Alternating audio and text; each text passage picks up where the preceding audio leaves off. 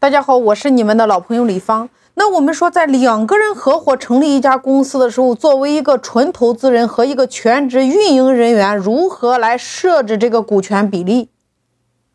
我给大家讲一个案例。A 同学看到小张的计划书，感觉这个项目可行，于是呢，两个人商量投资一家广告公司。A 同学投资一百万，小张自有资金三十万。A 同学不参与经营，小张负责这家公司的全职运营。我们前边是不是有讲过，股权分配你至少要考虑三个因素：第一个，人力股占多少；第二个，资源股占多少；第三个，资金股占多少。那么这个案例当中，因为他们是一家广告公司，两个人都没有资源。它是以人为本的，双方约定，资金股占百分之四十，人力股占百分之六十。我们来看一下，在资金股上，这两个人各占多少？A 同学出资是不是一百万？除以注册资金一百三十万，乘以资金股百分之四十。A 同学在这家广告公司占股百分之三十点八。小张同学出资三十万。除以一百三十万乘以资金股百分之四十，在这家广告公司占股百分之九点二。A 同学不参与经营，没有人力股。小张同学全职运营，那么他的人力股就是百分之六十。资源板块双方为零，那么最终核算下来，A 同学占股百分之三十点八，小张同学最终占股百分之六十九点二。这是我们大家按人力股、资源股和资金股的占比。那么在实际的操作中，我们完全可以进行改制。第一个，人力股，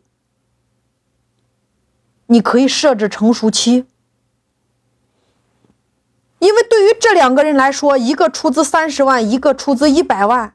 资金是不是按照项目的需求一次性出资到位了？它不存在成熟这一说。但是项目在运营的过程中，人力的成本它是逐步逐步在付出的，它的作用、它的贡献，它与时间相关，而且会存在很多的不确定性。所以说，我们不能够将人力股一次性给到小张。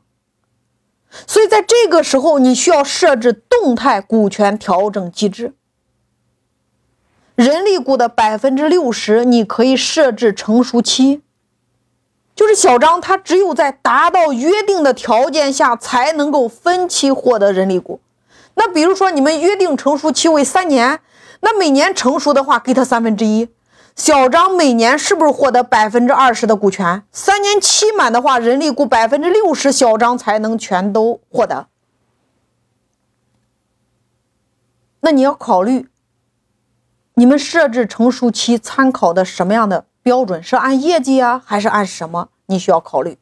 第二个，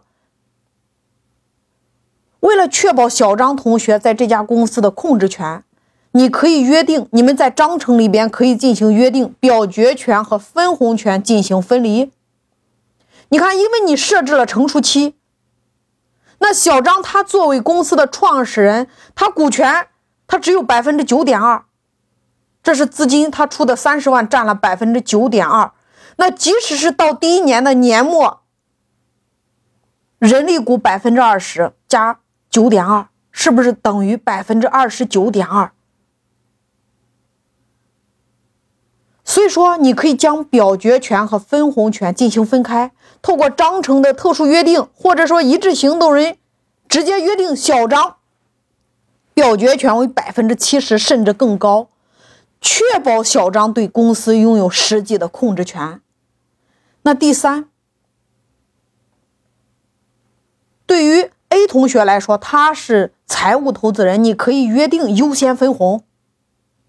A 同学是不是承担了绝大部分的资金风险？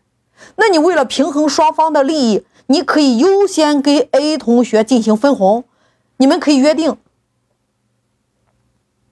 在 A 同学收回投资之后，双方再按照百分之三十点八和百分之六十九点二进行分红，都可以约定。你也可以约定，前两年 A 同学怎么分，小张怎么分。所以这个时候，有人可能会觉得 A 同学这样做比较吃亏，但是你仔细想一下。公司现在的注册资金一百三十万，如果发展到三年之后，公司估值达到一千万，你这样算下来，A 同学他的股份三十点八，是不是三百万？他早就回本了呀。所以你看，你透过股权的设置，是不是保证了在这三年中间，小张不会拿着股权去挥霍呀？他间接的，是不是也保护了 A 同学的财产？所以大家一定要牢记，股权设计一定是把握好股权的动态调整，来平衡好各方之间的关系，这样你的企业才能稳步良性的发展。